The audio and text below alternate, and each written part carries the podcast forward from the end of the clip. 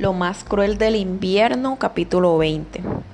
Los eventos que he narrado sucedieron hace mucho tiempo, pero en mi recuerdo jamás se han atenuado. Son tan potentes en mi mente ahora como en aquel momento. Desearía ante Dios haberlos podido olvidar alguna vez. Desearía ante Dios haber podido liberar mis sueños de sus horribles formas.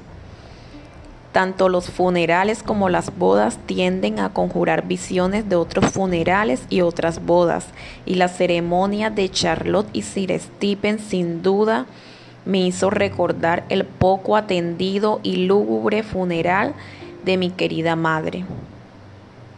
Parecía haber sucedido hacía mucho y sin dudas había sido completamente diferente.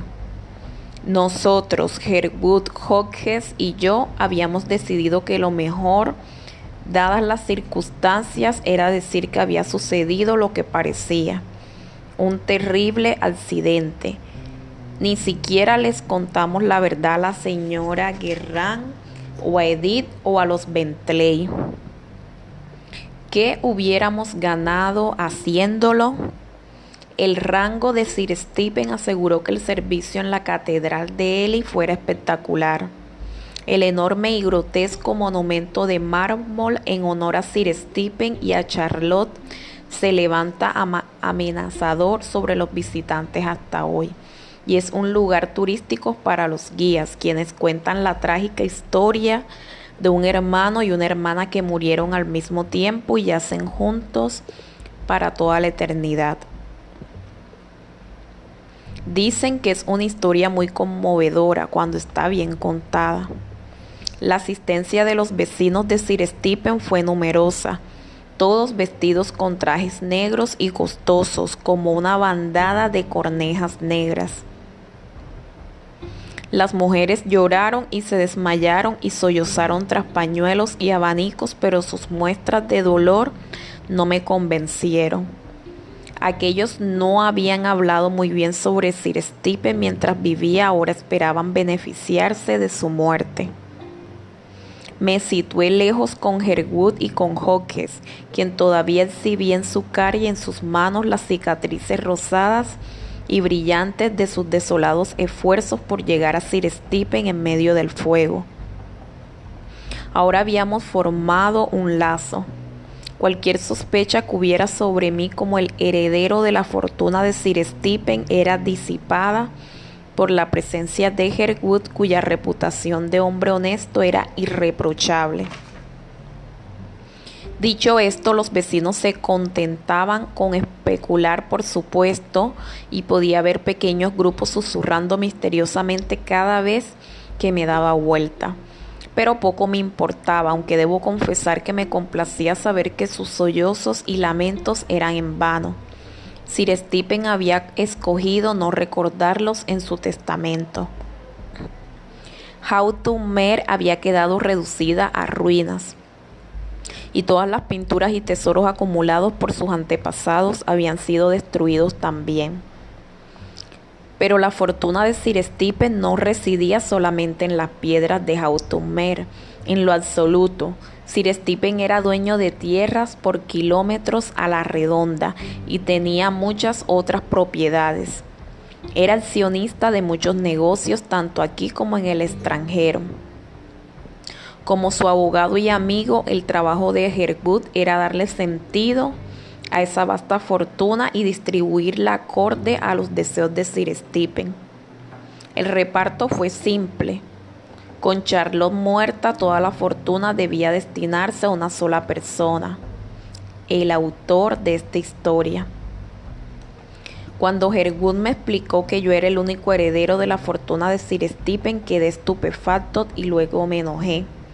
No quería ese dinero no había hecho nada para merecerlo y no quería ningún lazo con todo el dolor y la miseria de ese lugar y esa familia. No quería tener ningún vínculo con Charlotte en particular. Pero Hergood, con sus modos amables y posteriormente los generosos Bentley, me convencieron de que esa había sido la voluntad de Sir Stephen y que no debía permitir que el orgullo me arrebatara una magnífica oportunidad. Reacio al principio llegué a entender el sentido de lo que decían y con el tiempo accedí.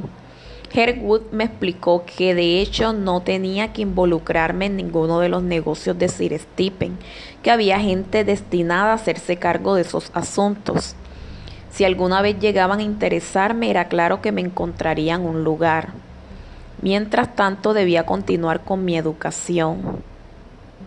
El capital se reservaría para mí en un fideicomiso y Herwood administraría mis necesidades cotidianas. Sin embargo, el abogado hizo una propuesta que yo acepté sin dudar.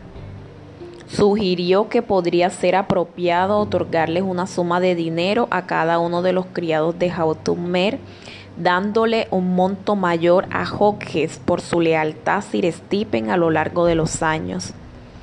Herwood ya se había encargado de que los criados encontraran nuevos trabajos en otros lugares y se esforzó por asegurarse de que todos los que tenían alguna conexión con la casa estuvieran bien cuidados. Fue casi como si hubiera asumido las cargas de Sir Stephen con entusiasmo, como si al hacerlo se acercara un poco a su difunto amigo. Después de todo esto regresé a mi antigua escuela y que extrañamente normal parecía todo ahora, y a un mundo que ahora me parecía infantil comparado con los eventos que habían tenido lugar en Hautumer. Los niños con los que no me había llevado muy bien al principio ahora me parecían disminuidos en tamaño e importancia tal vez porque no les prestaba atención y tal vez porque ahora tenía un aura que delataba mis aventuras. Algunos niños me buscaron y yo comencé, aunque dudando al principio, a formar amistades por primera vez en muchos años. Me convertí en un estudiante bueno y entusiasta los profesores me estimulaban para que alcanzara logros más altos hasta que un día me encontré en los escalones de la Universidad de Cambridge incapaz de darle crédito a mi suerte. No los aburriré con las historias de mi vida universitaria, de los estudios que llevé a cabo, de los amigos que hice o de la chica que conocí y amé y que cuando me dejó un día soleado junto al río Can me instó a viajar por el continente en una especie de gran tour. Escalé los Alpes en melancólico aislamiento, tentado a la muerte en más de una ocasión, con mi imprudente indiferencia hacia el clima o el terreno. Era un vagabundo por encima de las nubes. Pero donde fuera que deambulara no podía librarme de Hautumer, durante varios meses, demasiadas noches tendría el mismo sueño recurrente en el que estaba perdido, rodeado de niebla, incapaz de reconocer el sitio en el que me hallaba. Caminaba y caminaba sin dirección aparente, pero siempre me encontraba en el mismo lugar, a la orilla del foso de Hautumer, rodeado de agua congelada. Al bajar la mirada veía una figura bajo el hielo, una forma que se volvía más nítida al contemplarla, hasta que me daba cuenta con terror de que era la cara de Charlotte, que me observaba fijamente, atrapándome con sus ojos repletos de un odio asesino. El hielo sobre su cabeza se quebraba y yo me levantaba bañado en sudor frío y temblando como si en realidad hubiera estado parado ahí. Recorrí las grandes ciudades europeas y vi maravillosas obras de artes y arquitectura. Escribí poesía de una naturaleza particularmente lúgubre, pero cualquier consuelo que buscara en la naturaleza o en el arte nunca era suficiente. Y comenzaba a anhelar las voces familiares de Inglaterra Sabía que si quería dejar Hautumer atrás tendría que afrontar mi miedo, no esconderme.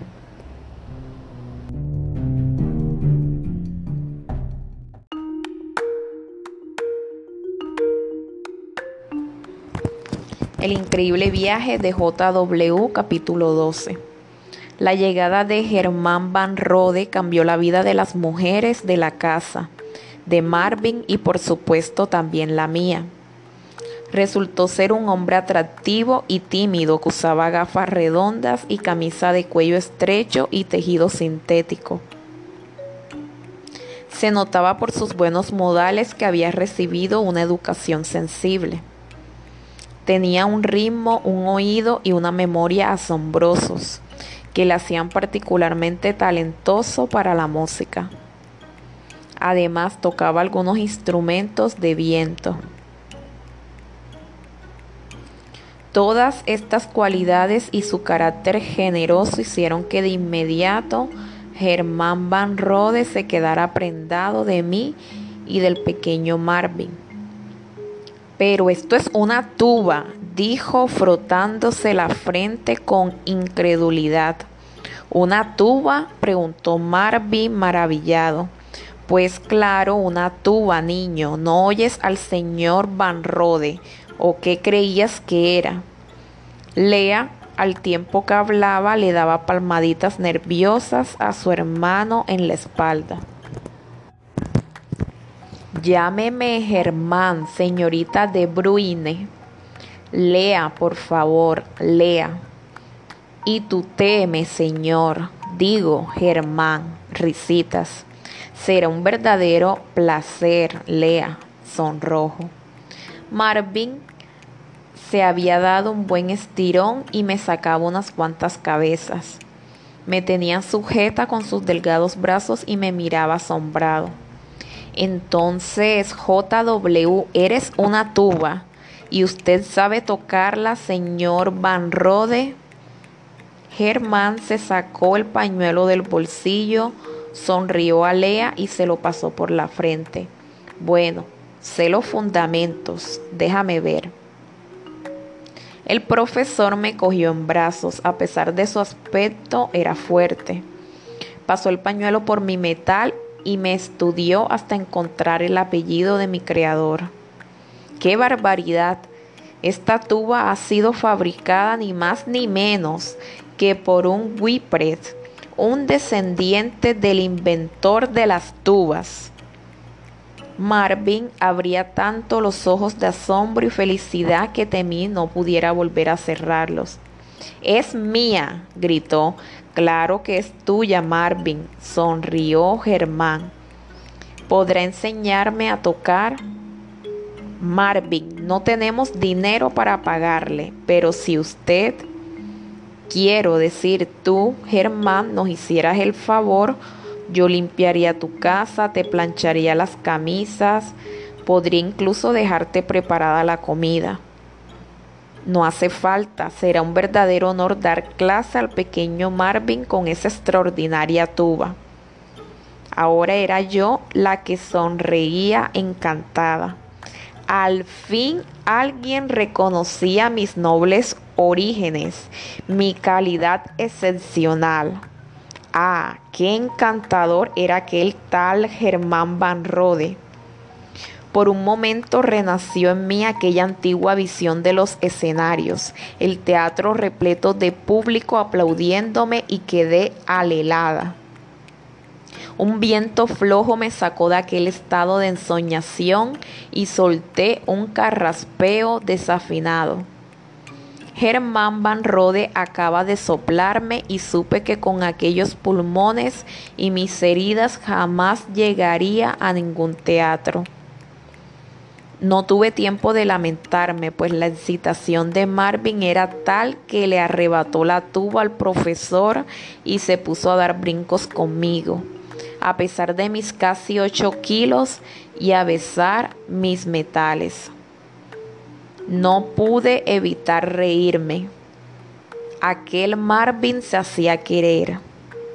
Tras una larga conversación, el trato entre Germán Van Rode y Lea quedó cerrado. El profesor daría clases a Marvin a cambio de comer en casa del pescador, al menos mientras éste estuviera ausente. Además, los miércoles Lea le plancharía las camisas. Germán Van Rode resultó ser un mediocre intérprete de tuba y un excelente profesor. Las mujeres estaban encantadas con su compañía y hasta la pequeña Emma sentía predilección por aquel muchacho tímido que en ocasiones le traía regalos insignificantes, muy preciados por ella, un lazo, una canica, un caramelo. ¿Qué me trajiste hoy, Germán? El joven rebuscó en sus bolsillos y sacó un avión de papel. Oh, mira, Emma, un avión para subir a los cielos. La niña corrió detrás del papel que el profesor lanzó a los aires mientras Lea se reía tontamente. También Lina sonrió desde la cocina, donde fregaba unos platos. Emma desapareció por la puerta delantera de la casa y al rato la oímos gritar. Papá, es papá, viene papá. La cara de Germán Van Rode se puso pálida. Lina salió corriendo de la cocina y Lea contuvo el aliento. Marvin se levantó y miró por la ventana. La silueta con las grandes botas de plásticos, el impermeable amarillo y el sombrero se dibujaban ya en la entrada de la casa donde la pequeña Emma corría a su encuentro. Cuando Harry Ladd entró y vio al profesor de música, apretó las mandíbulas y se le achicaron los ojos. Con muy pocas palabras dejó claro que no le gustaba que aquel hombre estuviera allí. Todos temimos un ataque de furia. Por fortuna a mí ya me habían construido una funda y estaba protegida por ella, aunque lamenté que hubieran dejado la tapa abierta. Fue Lina quien se encargó de aplacar la callada cólera del pescador. Se lo llevó a la cocina y estuvieron hablando mucho tiempo. Nosotros escuchábamos algunas de sus frases. Harry, ese joven es honesto y buen profesor. Es una tuba. Deja que estudie. Cuando se embarque la música le hará compañía, Harry. Germán Van Rode, todavía con la, cara, con la cara pálida, se despidió y Lea le acompañó hasta la puerta. Lina consiguió que Harry Ladd entrara en razón y el profesor siguió viniendo, pero las relaciones entre ambos eran distantes cuando no oscas, al menos por parte del pescador que ponía en aprietos al apocado Germán con sus modales. El profesor sacaba el pañuelo y se frotaba con él la frente y las sienes, sonriendo nervioso. Su nuez subía y bajaba y las manos le temblaban hasta que Harry Ladd desaparecía de escena y Marvin y él comenzaban sus clases.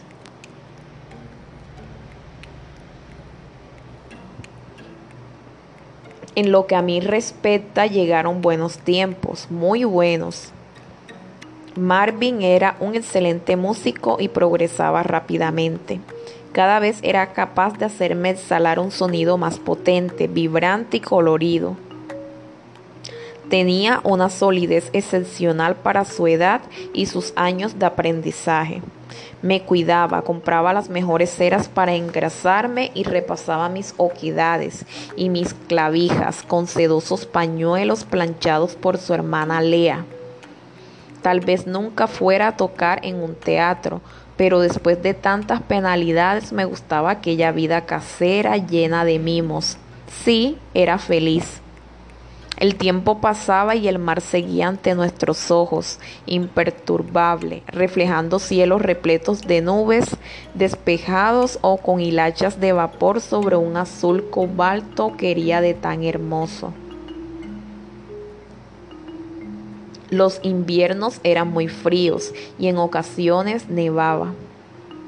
Me gustaba soltar el aire que Marvin me inyectaba haciéndolo volar con una perfección que si no era idéntica a la de antes empezaba a parecérsele, mientras la ventana se llenaba de aquellos copos blancos, silenciosos y leves que cubrían los campos. Los veranos frescos venían llenos de un sol amplio que todo lo iluminaba. Las casas de ventanas verdes, los barcos ondeantes en la costa, las gaviotas o las siluetas de los caballos y los pescadores durante las mareas bajas. Los niños jugaban en la playa y Marvin y yo nos sentábamos delante del granero, como antaño, y nos llegaban aquellas voces infantiles. Con la adolescencia, Marvin comenzó a tocarme con menos asiduidad Salía con Urco los sábados y cuando algún domingo regresaba a soplarme, notaba en su aliento aquel olor ácido que me hacía recordar al minero. Emma se convirtió en una muchachita guapa y espigada, parecida a Lea en los días en que yo llegué a la familia. A veces venía a casa con su amiga Noat y yo me daba cuenta de que Marvin se ponía gallito, cambiaba bruscamente de humor o se hacía el indolente cuando ella estaba delante. Y no era para menos, Noah era espléndida, regordeta y rubia, con aquellas faldas almidonadas y el gorro blanco que se colocaba sobre sus rizos de oro. Una tarde el profesor Germán Van Rode llegó más azorado de lo normal pidió hablar a solas con Lea y la muchacha nerviosa como un pajarito presintiendo que estaba a punto de sucederle el acontecimiento más emocionante de su vida, condujo a Germán a la habitación del fondo. Lina salió de la cocina y se secó las manos en, el delantal conteniendo una sonrisa. Marvin y Urco acababan de llegar y se sentaron ruidosos en el sofá. En el granero estaban Harry Ladd y la pequeña Emma. Lina mandó a callar a los muchachos y todos esperamos ansiosos la salida de los jóvenes. Al rato escuchamos un ruido leve, semejante al chirriar de una silla contra el suelo, y tardamos en comprender que era un sollozo. Como un vendaval se abrió la puerta y Lea llorando atravesó el salón y fue a perderse escaleras arriba. Todos volvimos la mirada hacia la pequeña habitación donde Germán Van Rode, pálido como un fantasma, se apoyaba levemente en la puerta. Se acercó a Lina y le dijo, ha sido un placer compartir tantas horas con ustedes. Pero se marcha usted, señor Van Rode. Así es, me voy a la capital. Después se volvió a Marvin y le entregó un papel. Te he conseguido una audición para una posible beca en el conservatorio de allí. Aquí tienes apuntados la fecha y el lugar. Estoy seguro de que la beca será tuya. Y sin más, con paso vacilante y desvaído, desapareció por la puerta y nunca volvimos a verle. Germán Van Rode se había comprometido con una joven de la capital y se trasladaba allí para su boda. Cuando Harry Ladd conoció la noticia, se le achicaron tanto los ojos que parecían dos ranuras donde solo el resentimiento tenía cabida. Fue hacia Marvin, le arrancó el papel de las manos y lo rompió en pedazos. Obligó a salir a Lea de su cuarto y le dijo, Mañana mismo arreglamos tu casamiento con algún pescador. Salió a pasear y no volvió hasta entrada la madrugada. Entonces se acercó a Lina y dijo en voz alta para que sus hijos le oyeran. En dos días el chico y yo nos embarcamos en el pesquero de Dir. Estaremos en alta mar algunas semanas. Emma fue la única que se atrevió a enfrentarse a su padre. Papá, deja a Marvin que haga esa prueba. Y Lea tiene derecho a casarse con quien quiera. Tú no puedes organizar la vida de los demás. Pero sus protestas solo eran ruido y Harry las oía como oía al viento.